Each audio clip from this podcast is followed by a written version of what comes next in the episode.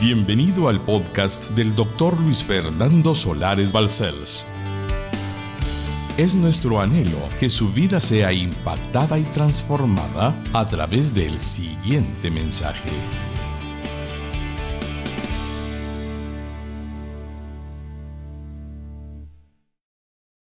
Mire segundo de Crónicas 25.1. Dice el texto sagrado así. De 25 años era Amasías cuando comenzó a reinar y 29 años reinó en Jerusalén. El nombre de su madre fue Joadán de Jerusalén. Si él tenía 25 años cuando ascendió al reinado y reinó por 29 años, vivió 54 años de vida. Reinó exactamente, esto lo digo para aquellos estudiosos del reino de la época del año 796 al 767 antes de Cristo. Ahora, permítanme llevarles al versículo 2. Este es importante. Léalo conmigo. Hizo él lo recto ante los ojos de Jehová, aunque no de perfecto corazón. ¿Qué expresión más triste? Pueden darse cuenta. Si algo el Señor tiene para gloria de su nombre, es que nos desnuda el alma, nos desnuda el corazón. Y ahí vemos a un hombre que fue durante un tiempo fiel y durante otro tiempo infiel. Por ello entendemos que el reinado de Amasías se divide en dos partes. Años buenos marcados por obediencia a Dios y por lo tanto su bendición. Y años malos marcados por la desobediencia a Dios. Hermanos lindos, el bien está en la obediencia. La obediencia es el bien de su vida. La obediencia es el bien de nuestra vida. La desobediencia es nuestro mal. ¿Qué forma más simple de expresar lo que significa obedecer a un Dios vivo o desobedecerle. Aquí está la primera lección para nuestra vida. ¿Somos fieles a Dios en todo? ¿Le obedecemos? ¿O nuestro corazón no es perfecto para con Él? Obviamente Amasías era medio perfecto. A veces sí y a veces no. ¿Qué diría nuestro Señor Jesucristo de alguien como él, Amasías, en el tiempo de ahora, después de que abrió sus labios delante del gran apóstol Juan. Y le reveló en el libro de Apocalipsis capítulo 2 y versículos 4 al 5 estas palabras. Pero tengo contra ti, Jesucristo lo dice, que has dejado tu primer amor. Recuerda, por tanto, de dónde has caído y arrepiéntete y haz las primeras obras, pues si no vendré pronto a ti y quitaré tu candelero de su lugar si no te hubieres arrepentido. Es Jesucristo hablándonos. La luz que usted tiene puede atenuarse, puede menguar. Vosotros sois la luz del mundo, dijo Jesús. Pero yo puedo quitar tu candelero por cuanto no te arrepientes. Y el primer amor que antes tuviste, no lo tienes. Si Amasías hubiera sido agradecido, Dios, ahora soy el rey en la línea del rey David, estoy en el orden divino. Dios me regalaste el privilegio de ser ahora el jerarca de mi pueblo. Te serviré y te honraré con todo mi corazón y con todas mis fuerzas y con toda mi alma. Dios no habría dicho que su corazón no era perfecto delante de él. Por eso Masías adoró al Dios verdadero, sí lo hizo. Mantuvo el servicio del templo y promovió en su reino la verdadera religión, la práctica del judaísmo. Es decir, en aquel tiempo, comparado a religiones falsas que abundaban. Pero no lo hizo perfecto de corazón, dice el Señor. El ideal de Dios es que todo usted le pertenezca, le sea fiel. Esto significa obediencia a su palabra, porque él habla, hay que hacer lo que él dice, a sus mandamientos, que son sus órdenes para su pueblo, y hay que pedirle a Dios que nos ayude, para que lo que dijo Jesucristo de alguien como usted y como yo pudiera cumplirse. Mire Mateo 5:48.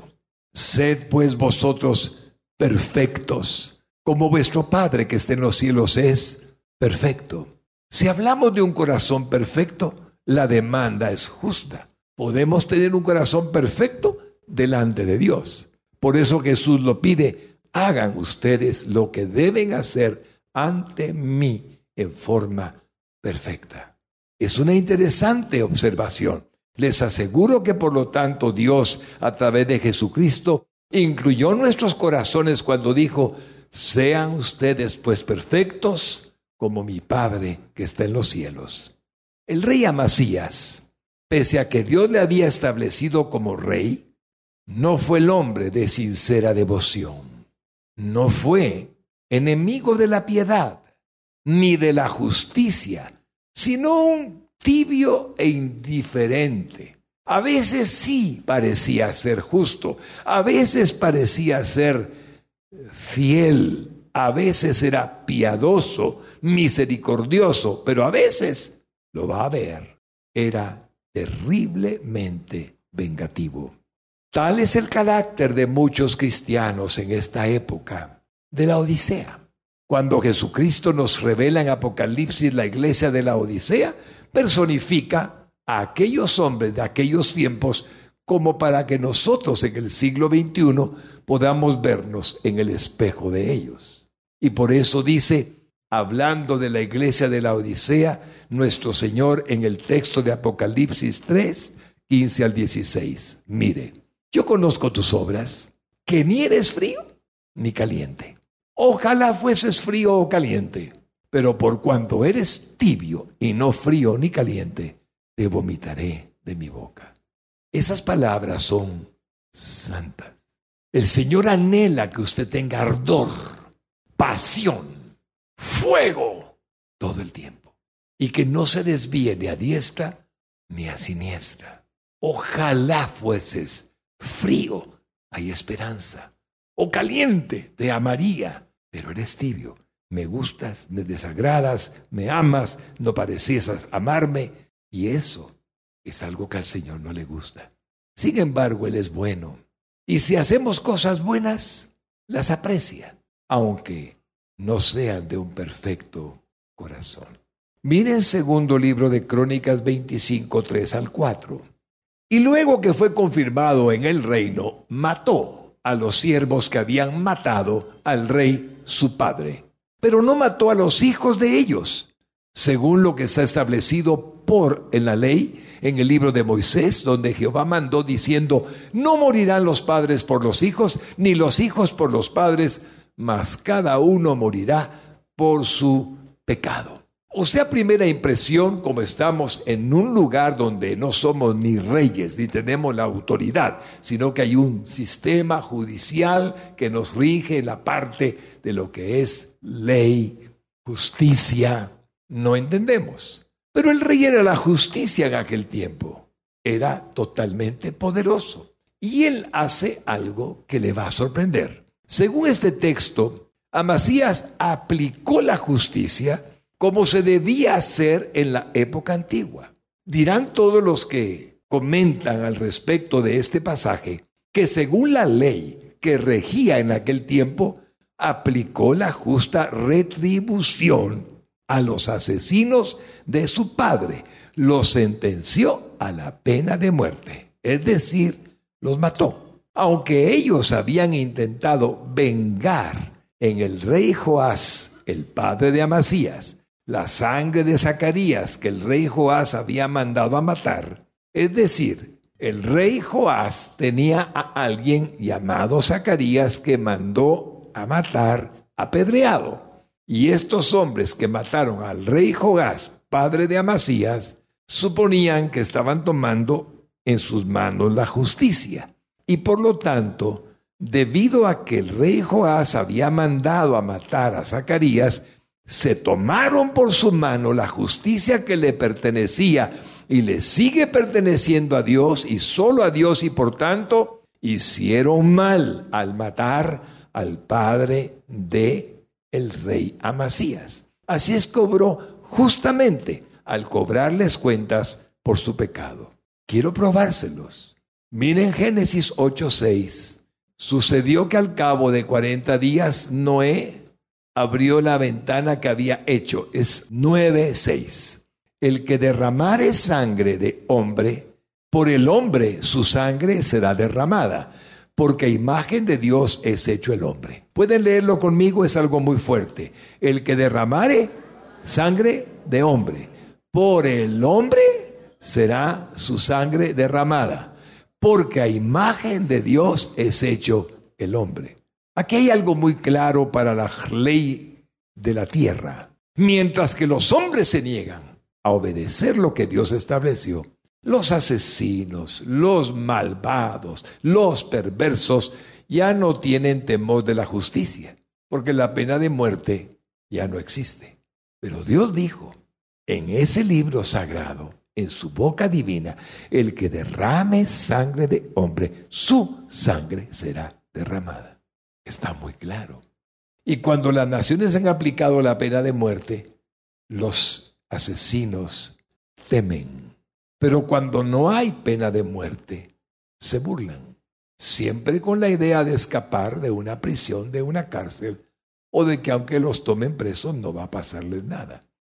Lo que quiero probarles es que el rey Amasías, al matar a los asesinos de su padre, obró en justicia, obró en justicia, lo hizo en corrección. Hizo algo más digno todavía.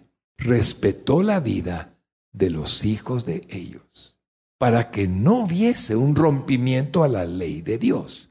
Actuando rectamente, aunque podía haber recibido la venganza de parte de los hijos que estaba matando a sus padres, no mató a sus hijos. Segundo de Crónicas 25:4. Pero no mató a los hijos de ellos, según lo que está escrito en la ley, en el libro de Moisés, donde Jehová mandó diciendo, léalo conmigo, no morirán los padres por los hijos, ni los hijos por los padres, mas cada uno morirá por su pecado. Usted puede decir a Macías, fue recto, fue correcto, fue justo. Lo fue. Hizo lo que debía de hacer. ¿Sabe qué dice Deuteronomio 24, 16? Mírelo. 24, 16 de Deuteronomio. Dice así, los padres no morirán por los hijos, ni los hijos por los padres. Cada uno morirá por su pecado. Ahora, ponga atención. Si Él como Dios decreta, ningún hijo va a morir por causa del Padre, ningún Padre va a morir por el pecado del Hijo. Yo lo he dicho, dice el Señor en su palabra. Si Él como Dios así lo ordena, ¿acaso cambiará de parecer con respecto a los pecados de los padres a los hijos? Cuando se ha dado a conocer una doctrina que no es más que fuera de la palabra de Dios, de que nosotros sufrimos la lucha, el dolor, el quebranto, el accidente, la enfermedad de un hijo por causa de mis pecados. Eso no es de Dios. Lo ha dicho el Señor. Pero el diablo, que es un acusador, nos señala. Y no he oído nunca a alguien que me diga, mi hijo está enfermo porque él pecó. Siempre comienzan diciéndome, por culpa mía. Interesante. Mire lo que dice Ezequiel 18:20. El alma que pecare, léalo conmigo, esa morirá. El hijo que dice, no llevará el pecado del padre ni el Padre llevará el pecado del Hijo. La justicia del justo será sobre él y la impiedad del impío será sobre él. Ahí está absolutamente claro. Nunca permita que usted sea atrapado en esa red del enemigo. ¿Alguien sufre en su familia? Crea que Jesucristo está al control. El Dios eterno es bueno y misericordioso. El Dios es santo y eterno. Pero usted no se sienta acusado. Porque Dios no actúa así. Mire otro error. No hay pecado ancestral, pero sin embargo lo agarran tomando Éxodo 25 al 6. Observe. Dice Dios, no te inclinarás a ellas, ni las honrarás, porque yo soy Jehová, tu Dios fuerte, celoso, que visito la maldad de los padres sobre los hijos hasta la tercera y cuarta generación de los que me aborrecen. Deténgase ahí un momento. Dice, ¿a quiénes visita hasta la tercera y cuarta generación? ¿A quiénes, iglesia linda? A los que me aborrecen. Ah, ah. ¿Usted aborrece a Dios? Ah, ah. Entonces no se aplica a usted. Ah, ah. Entonces mis hijos son libres de mis pecados. Ah, ah. Claro. Yo amo a Dios. Y quiero probárselo. Mira el versículo 6. Y hago misericordia a cuántos? A millares, a los que me aman y guardan mis mandamientos. No hay pecado ancestral. Bendito sea su nombre. La historia de Amasías nos lleva a su expedición.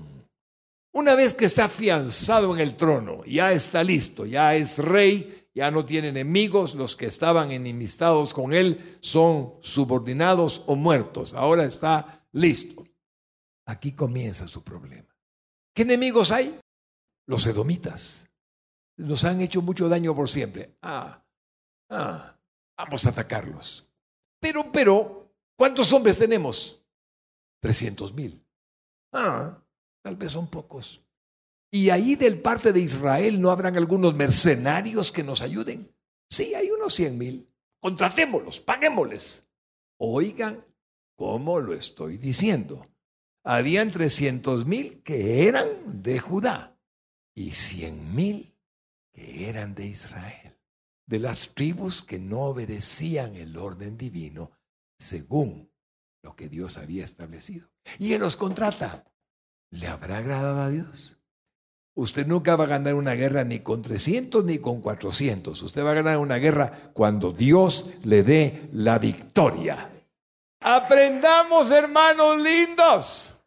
El rey cometió errores, está oyendo uno. Quiero mostrárselo. Vamos a leer segundo de Crónicas 25, 5 al 13. ¿Listos?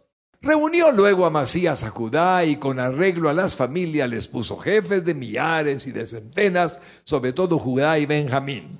Después puso en lista a todos los de 20 años arriba y fueron hallados trescientos mil escogidos para salir a la guerra, que tenían lanza y escudo. Y de Israel tomó a sueldo por cien talentos de plata a cien mil hombres valientes. Mas un varón de Dios vino a él y le dijo, Rey, no vaya contigo el ejército de Israel, porque Jehová no está con Israel ni con todos los hijos de Efraín. Pero si vas así, si lo haces y te esfuerzas para pelear, Dios te hará caer delante de los enemigos, porque en Dios está el poder o para ayudar o para derribar. Y Amasías dijo al varón de Dios, ¿qué pues? Se hará de los cien talentos que he dado al ejército de Israel. Y el varón de Dios le respondió, Jehová puede darte mucho más que esto. Entonces Amasías apartó el ejército de la gente que había venido a él de Efraín para que se fuesen a sus casas. Y ellos se enojaron grandemente contra Judá y volvieron a sus casas encolerizados. Esforzándose entonces Amasías, sacó a su pueblo y vino al valle de la sal y mató de los hijos de Seir diez mil. Y los hijos de Judá tomaron vivos a otros diez mil, los cuales llevaron a la cumbre de un peñasco y de allí los despeñaron y todos se hicieron pedazos mas los del ejército que Amasías había despedido para que no fuesen con él a la guerra, invadieron las ciudades de Judá, desde Samaria hasta Betjorón, y mataron a tres mil de ellos y tomaron gran despojo. Hermanos lindos, oigan lo que sucedió. Cuando el Espíritu Santo llena al autor y le describe las cosas que hace el rey Amasías, nos enseña tanto para gloria de su santo nombre, del nombre del Dios justo. Déjeme explicárselo.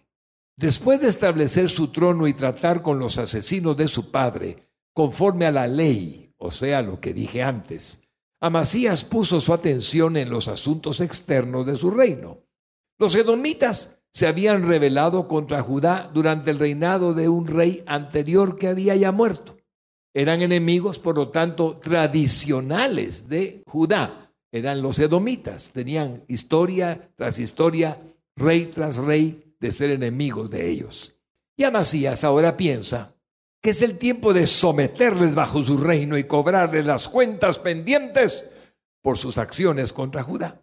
Así que además de pasar revista a sus propias fuerzas, trescientos mil hombres que halló en Judá y Benjamín, la otra tribu, decidió hacer algo inaudito, reclutar a sueldo a hombres mercenarios de Israel. Esto no estaba conforme a la voluntad de Dios y un profeta de Dios le advirtió que dejara de llevar hombres de Israel y que los regresara, cien mil hombres. Vea segundo de Crónicas 25.8 para estar seguro que lo entendemos. En Dios está el poder a Mesías. Él da la victoria, Él ayuda y Él derriba, no en los ejércitos ni en nuestras propias fuerzas. Mire lo que dice el Salmo 75, 6 al 7.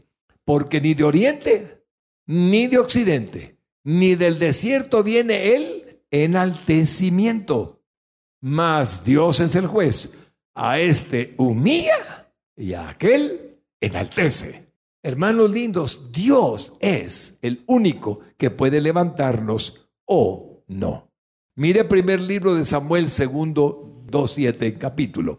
Jehová empobrece y él, ¿qué hace, hermano lindo? Enriquece, abate, o sea, humilla y enaltece. ¿Qué busca en la vida? No importa qué busque en la vida, hay uno solo que se lo puede dar. Se llama Dios. Él o enriquece o empobrece, o enaltece o nos humilla. Eso es Dios soberano. Primera de Corintios 15, 57. Más gracias sean dadas a Dios. Léalo conmigo, que nos da, que nos da la victoria por medio de nuestro Señor Jesucristo. Iglesia linda, nada que emprendamos sin Él prosperará nunca. Nada. Mire segundo de Crónicas 25, 9. Y Abasías dijo al varón de Dios, ¿qué pues se hará de los cien talentos que dado al ejército de Israel? Y el varón de Dios respondió, Jehová puede darte mucho más que esto. ¿Qué lección? De Dios proviene todo lo que tenemos y lo que recibiremos. No perdemos cuando obedecemos. Amasías tenía una preocupación. Di cien talentos a esos hombres. Es mucho dinero. Y el rey, oye, de un siervo humilde, te puede dar mucho más que eso. Solo obedece, no lo lleves a la guerra. No perdemos nada cuando obedecemos. Sí perdemos cuando le desobedecemos. Solo Él abre las ventanas de los cielos y nadie más. ¿Qué dice Ageo 2.8? Mía es la plata y mío es el oro, dice Jehová de los ejércitos. Atrévase a decir esto conmigo. No es de los bancos no es de los ricos, es de Dios. Él dice que es el dueño. Así es que lo que yo tengo, también me lo ha dado Él. ¿Qué otra cosa es confiar en Dios sino estar dispuesto a arriesgar la pérdida de cualquier cosa por Él? Y confiar en la seguridad de que nos da todo lo que Él quiera y que nunca vamos a perder nada con darle a Él, sino que todo aquello que nos desprendemos por causa de Él será compensado con creces por otros beneficios mayores que nos ha de otorgar. Lo que estoy tratando de decirle es que para mi vida y para su vida debe confiar en Dios. Hermanos queridos, aprendamos a confiar en Dios. Cuando Él dice en su palabra eterna, confía en mí, tu vida. No hay mala inversión cuando aunque perdamos dinero agradamos a Dios. Nunca es mala inversión. De Él depende todo nuestro ingreso, nuestras finanzas, nuestra economía. Miren Juan 3:27. Respondió Juan y dijo, no puede el hombre recibir nada si no le fuere dado del cielo. ¿Lo había pensado? Dele al Señor, mi hermano. Respecto al diezmo, la iglesia ya no debe estar pensando si diezma o no diezma. Déjeme decirlo de alguna manera como lo escuché decir tan lindamente. Es que no tengo pastor para diezmar. Y le dijo el pastor, y no va a tener para diezmar nunca. Pero si usted diezma, aunque no tiene, va a tener para todo lo que necesita. Así pues, en el caso del rey Amasías, el mandato de Dios fue obedecido, pero con la ira de los mercenarios, que luego atacaron ciudades de Judá en venganza y tomaron el botín de esas ciudades. La obediencia del rey Amasías fue sabia, aunque la maldad de aquellos hombres mercenarios fue evidente. Miren segundo de Crónicas 25:13. Mas los del ejército que Amasías había despedido para que no fuesen con él a la guerra, invadieron las ciudades de Judá, desde Samaria hasta Betjorón, y mataron a tres mil de ellos y tomaron gran despojo. Hermanos lindos, nuestras decisiones en contra de la voluntad de Dios y nuestros actos en contra de su voluntad nos traen consecuencias. Es decir, jamás hubieran invitado a vengarse a cien mil hombres si esos hombres simplemente no son contratados por Amasías. Pero él los invitó. Vengan, voy a darles cien mil talentos, vengan conmigo a pelear contra los hombres de Edom. Y como fueron despedidos, fueron a hacer daño a ciudades y allí hicieron estragos. Diga conmigo, toda acción puede traer consecuencias si no es conforme a la voluntad de Dios. Piénselo. Cada vez que le ofrezcan algo incorrecto, piénselo. Cada vez que le digan algo que no debe de hacer, piénselo cada acción. Amasías, ¿por qué hiciste eso? Mira el daño que están causando ahora. No tenía por qué sufrir ese daño, pero él no pensó en las consecuencias. Esto, mi hermano lindo, es muy triste, pero fue posterior a la gran victoria que Dios le dio sobre los edomitas. O sea, lo que hicieron los mercenarios fue después de la victoria de los edomitas. Mire Segundo de Crónica, versículos 25, 11 a 12, donde nos describe la victoria sobre los edomitas. Esforzándose entonces Amasías, ya sin los mercenarios, sacó a su pueblo y vino al valle de la sal y mató de los hijos de Seir, ¿cuántos? Diez mil. Y los hijos de Judá tomaron vivos a otros diez mil, los cuales llevaron a la cumbre de un peñasco y de ahí los despeñaron y todos se hicieron pedazos. Ay, hermanos lindos. Está bien que en guerra, cuerpo a cuerpo, venció a diez mil. Su ejército de trescientos mil hombres mataron a diez mil edomitas. Pero tomar diez mil cautivos y subirlos a un peñasco, a un desfiladero, amarrados uno con el otro y lanzarlos al vacío, no estuvo bien. Siempre el pecado nos alcanza y a veces herimos a personas inocentes. Dios lo permite, así todos aprendemos. Y las víctimas de aquellos hombres que hicieron estragos en aldeas y ciudades de Judá y de Samaria no eran inocentes. Pero quiero que oigan números 32, 23. Lo va a leer conmigo en voz alta la iglesia. Todos en voz alta. Mas si así no lo hacéis, he aquí, habréis pecado ante Jehová, y sabed que vuestro pecado os alcanzará. Tremendo. Déjeme dejarlo allí para revelarle algo que tengo anotado. Recuerde, diez mil cuerpo a cuerpo es guerra, pero diez mil puestos en un sacrificio tan sangriento no es bueno. Ahora vamos a pasar a segundo de Crónicas 25, 14 al 16. Oiga y léalo con temor y temblor. Volviendo luego a Masías de la matanza de los edomitas, trajo también consigo los dioses con de pequeña de los hijos de Seir y los puso ante sí por dioses con de pequeña y los adoró y les quemó incienso. Por esto se encendió la ira de Jehová contra Masías y envió a él un profeta que le dijo, ¿Por qué has buscado los dioses de otra nación que no libraron a su pueblo de tus manos? Y hablándole el profeta estas cosas, él le respondió, ¿te han puesto a ti por consejero del rey? Déjate de eso, ¿por qué quieres que te maten? Y cuando terminó de hablar, el profeta dijo luego, yo sé que Dios ha decretado destruirte. ¿Por qué has hecho esto? Y no obedeciste mi consejo. Por favor, pongan mucha atención, iglesia.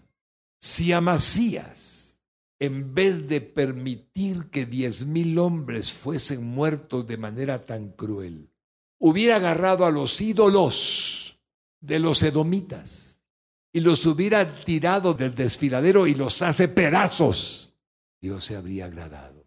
Pero lo que hizo Amasías fue que aplicó crueldad con hombres prisioneros y absurdamente, de manera loca, a los ídolos que no habían podido salvar, a los de Edom, los adora.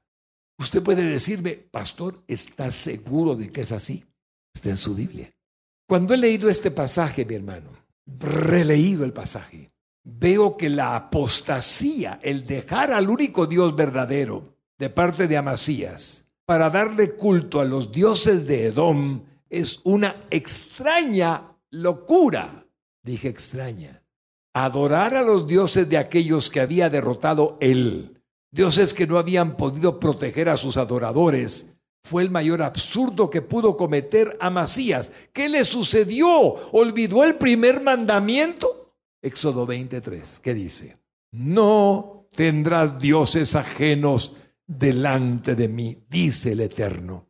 Solo hay un Dios verdadero, iglesia linda. Solo Él es Dios. Él fue quien le dio la victoria. ¿Cómo se atrevió? Diga conmigo locura. Quiero mostrarle la grandeza de Dios. Miren en primer lugar el texto de segundo de Samuel 7:22. Por tanto, tú te has engrandecido, Jehová Dios, por cuanto no hay como tú, ni hay Dios fuera de ti, conforme a todo lo que hemos oído con nuestros oídos. Mire primer libro de Crónicas 17:20. Jehová, no hay semejante a ti, ni hay Dios sino tú, según todas las cosas que hemos oído con nuestros oídos. Mire Isaías 43, 10 y 11. Léalo conmigo en voz alta. Vosotros sois mis testigos, dice Jehová, y mi siervo que yo escogí, para que me conozcáis y creáis y entendáis que yo mismo soy. Antes de mí no fue formado Dios con de pequeña, ni lo será después de mí. Yo Jehová y fuera de mí no hay quien salve. Mire Isaías 44, 6. Así dice Jehová, Rey de Israel y su Redentor Jehová de los ejércitos, yo soy el primero y yo soy el postrero, y fuera de mí no hay Dios. Mire Isaías 44, 8.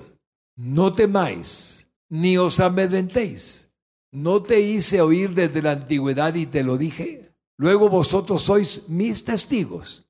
No hay Dios sino yo. No hay fuerte no conozco ninguno. Por eso le pongo el versículo de segundo de Crónicas 25, 12 otra vez. Mire lo que dice. Y los hijos de Judá tomaron vivos a otros diez mil, los cuales llevaron a la cumbre de un peñasco, y de ahí los despeñaron y todos se hicieron pedazos. Ojalá hubiese arrojado a sus ídolos, pero arrojó a los hombres. Demostró una falta de compasión de un verdadero rey.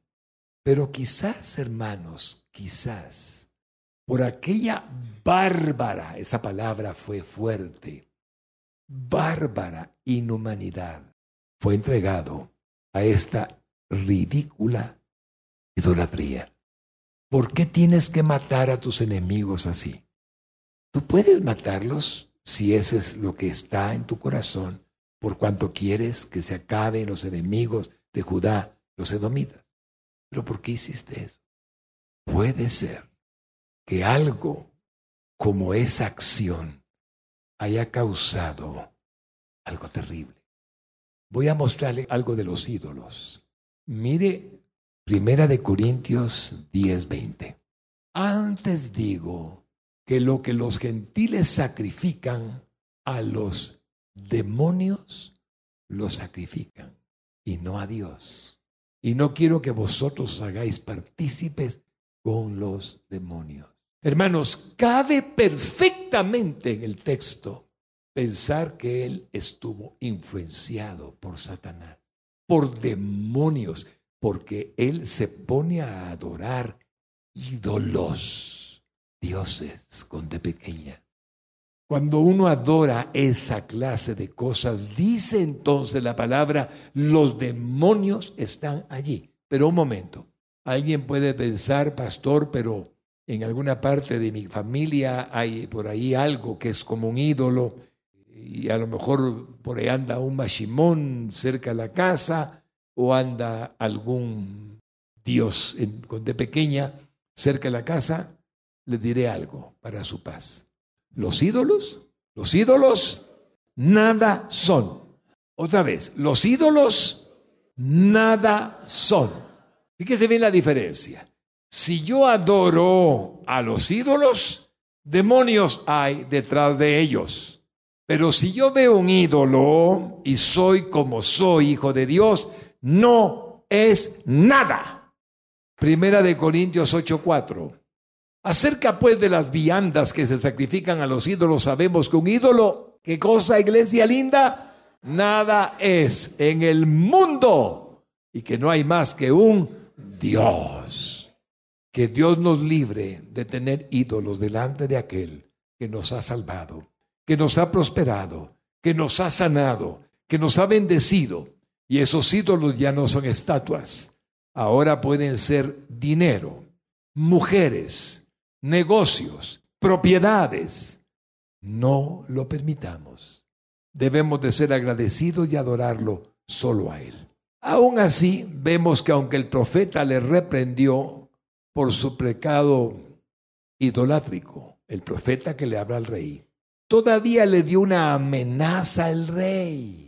Pero Dios, por su desobediencia, había ya decretado destruirlo. Ya no hay marcha atrás.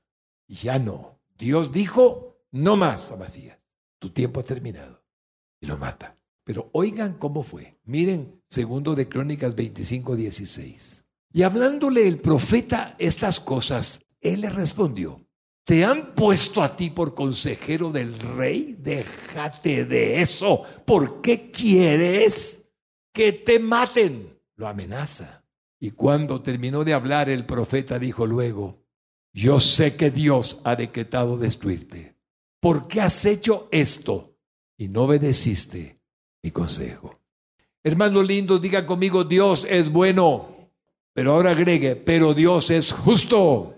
No dará por inocente al culpable. Ese es Dios. Así ocurre al final del reinado de Amasías. Lo vamos a leer rápidamente para que vean cómo termina su vida. Segundo de Crónicas 25, 17 al 24. Y luego vamos al final. Y Amasías, rey de Judá, después de tomar consejo, envió a decir a Joás, hijo de Joacás, hijo de Jehú, rey de Israel, ven y veámonos cara a cara, peleemos. Entonces Joás, rey de Israel, envió a decir a Masías, rey de Judá, el cardo que estaba en el Líbano, envió al cedro que estaba en el Líbano diciendo, da tu hija mi hijo por mujer. Y aquí que las fieras que estaban en el Líbano pasaron y hollaron el cardo. Tú dices, he aquí he derrotado a Edom y tu corazón se enaltece para gloriarte. Quédate ahora en tu casa. ¿Para qué provocas un mal en que puedas caer tú y Judá contigo? Mas Amasías no quiso ir. Porque, léalo conmigo, porque era la voluntad de Dios que los quería entregar en manos de sus enemigos, por cuanto habían buscado los dioses de Edom. Subió pues Joás, rey de Israel, y se vieron cara a cara, él y Amasías, rey de Judá, en la batalla de Betsemes, la cual es de Judá. Pero cayó Judá delante de Israel, oyó cada uno a su casa. Y Joás, rey de Israel, apresó en Betsemes a Amasías, rey de Judá, hijo de Joás, hijo de Joacás, y lo llevó a Jerusalén y derribó el muro de Jerusalén desde la puerta de Efraín hasta la puerta del ángulo, un tramo de 400 codos, 150 metros. Asimismo tomó todo el oro y la plata y todos los utensilios que se hallaron en la casa de Dios, en casa de Obededom, y los tesoros de la casa del rey y los hijos de los nobles. Después volvió a Samaria. Hermano, cada versículo que hemos leído, uno por uno, enseña algo fuerte. Oiga, Versículo 19, rápidamente. ¿Qué dice segundo de Crónicas, capítulo 25 y versículo 19? Tú dices, he aquí derrotado a Edom y tu corazón se enaltece. ¿Para qué, hermano lindo? Para gloriarte. Quédate en tu casa. ¿Para qué provocas un mal que puedes hacer caer a ti, a Judá contigo? Hermanos lindos, enaltecimiento, orgullo, amor propio. Cuidado. Dios aborrece a los soberbios, da gracia a los humildes. Pero hay gente que se engree. Tú dices, como ya derroté a los edomitas, puedo derrotar a Israel. Quédate en tu casa. ¿Por qué provocas daño contra tu propio pueblo, Amasías? Estoy interpretando el texto para que se dé cuenta la seriedad. ¿Por qué quieres hacer eso?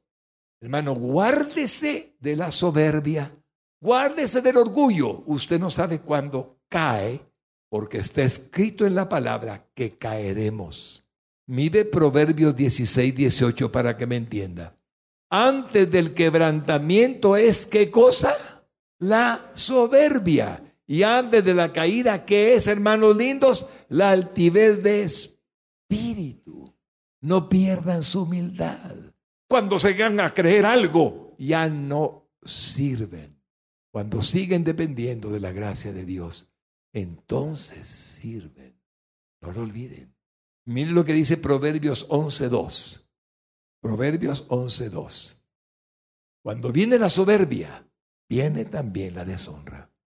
Mas con los humildes está la sabiduría. Déjeme mostrarle otro versículo. El segundo de Crónicas 25.20. Mas Amasías no quiso oír porque era la voluntad de Dios que los quería entregar en manos de sus enemigos por cuanto habían buscado los dioses de Edom. Hermanos lindos, la voluntad de Dios es la que le hace creer que Él puede cuando no podía. Dios le hace necio. ¿Cómo puede creer que va a vencer a un rey superior a Él? ¿Cómo puede?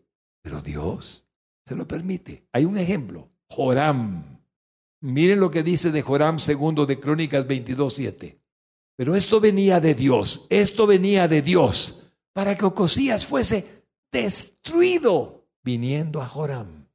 Porque habiendo venido, salió con Joram contra Jehú, hijo de Nimsi, al cual Jehová había ungido para que exterminara la familia de Acab. Así es que Joram fue usado por Dios porque Ocosías no pudo ver que Dios lo había entregado en sus manos.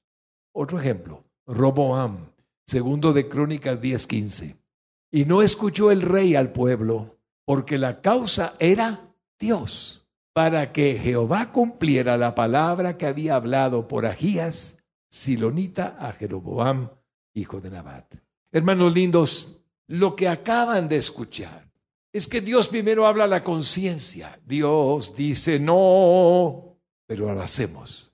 Dios dijo no y ahora vuelve a decir no, pero lo hacemos. Dios habla a la conciencia, no, pero lo hacemos. Hasta que Dios dice, bien, te dejo. Y viene el dolor, el sufrimiento. Hay un texto en Hebreos capítulo 10 que es muy fuerte. Se predica poco de él. Porque si pecaremos voluntariamente después de haber recibido el conocimiento de la verdad, ya no queda más sacrificio por los pecados, sino una horrenda expectación de juicio y de hervor de fuego que ha de devorar a los adversarios. El que viola la ley de Moisés por el testimonio de dos o tres testigos muere irremisiblemente. Cuanto mayor castigo pensáis que merecerá el que pisoteare al Hijo de Dios y tuviere por inmunda la sangre del pacto en la cual fue santificado e hiciera afrenta al Espíritu de gracia. Pues conocemos al que dijo, mía es la venganza, yo daré el pago, dice el Señor. Y otra vez, el Señor juzgará a su pueblo. Lea conmigo el 31 en voz alta. Horrenda cosa es caer en manos del Dios vivo. Yo le diría aquí lo que escribí, ayúdanos Señor en tu palabra a estar fieles. Ayúdanos Señor a cumplir tus mandamientos. Háblanos a tiempo y aún fuera de tiempo. Ahora, lo contrario de ese texto lo va a decir conmigo. Si soy fiel, diga conmigo, si soy fiel. Y aunque no sea fiel, Él permanece fiel. Por lo tanto, puedo esperar que Dios me bendiga y terminamos este estudio precioso de la historia sagrada. Segunda de Crónicas capítulo 25 y versículos 25 al 28. Oiga cómo termina todo.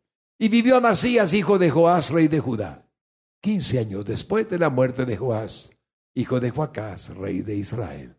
Los demás hechos de Amasías, primeros y postreros, ¿no están escritos en el libro de los reyes de Judá y de Israel? Desde el tiempo en que Amasías se apartó de Jehová, se apartó de Jehová, lo repito, empezaron a conspirar contra él en Jerusalén y habiendo él huido a Laquis, enviaron tras él a Laquis y allá lo mataron. Y lo trajeron en caballos y lo sepultaron con sus padres en la ciudad de Judá. El texto de esta prédica, lo que podemos aprender de un rey. ¿Cuánto amas?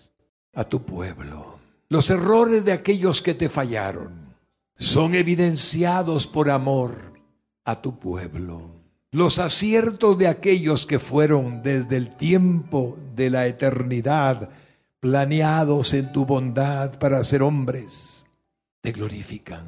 Señor, te pido con todo mi corazón que bendigas a mi hermano y a mi hermana que se lleve un recuerdo de esta enseñanza de un rey como Amasías, sabiendo que hemos aprendido tanto para nunca permitirnos repetir sus errores. Guárdanos de la violencia, guárdanos de la crueldad, guárdanos de la idolatría.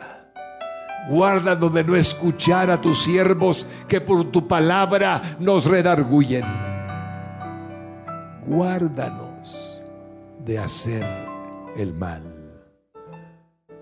Y bendícenos, Señor, porque anhelamos servirte, anhelamos glorificarte, anhelamos exaltarte, anhelamos ser tus hijos que testifiquen de ti por amor a tu nombre.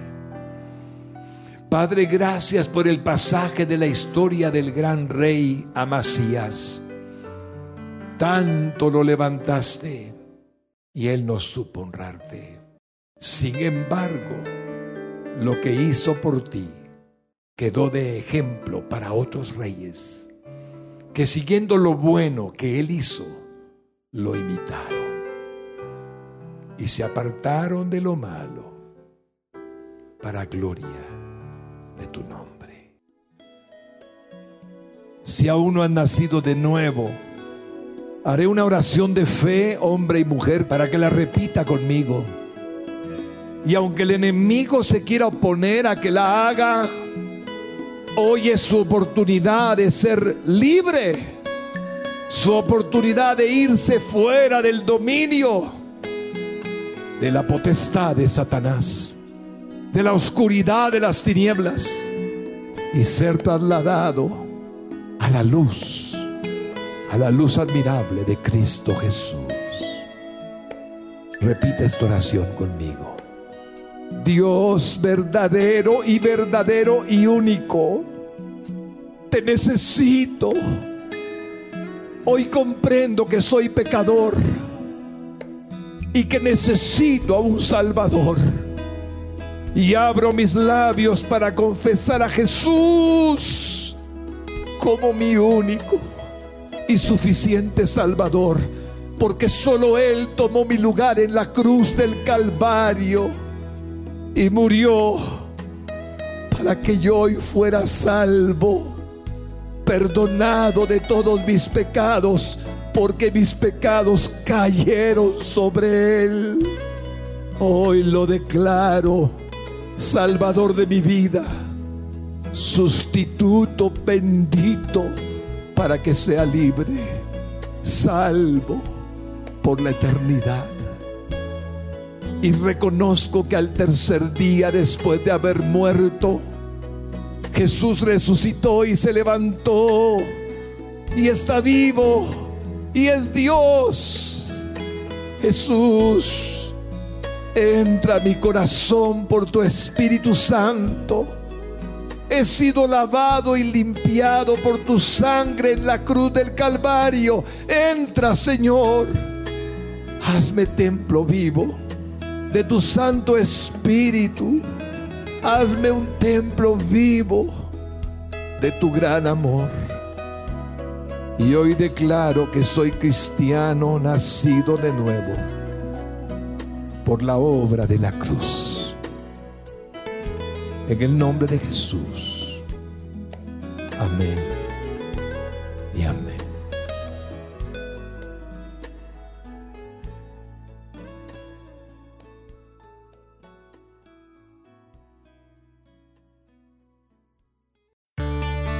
Para más información o ayuda en su vida espiritual, Contáctenos a través de nuestras redes sociales. Búsquenos como Radio Exclusiva GT.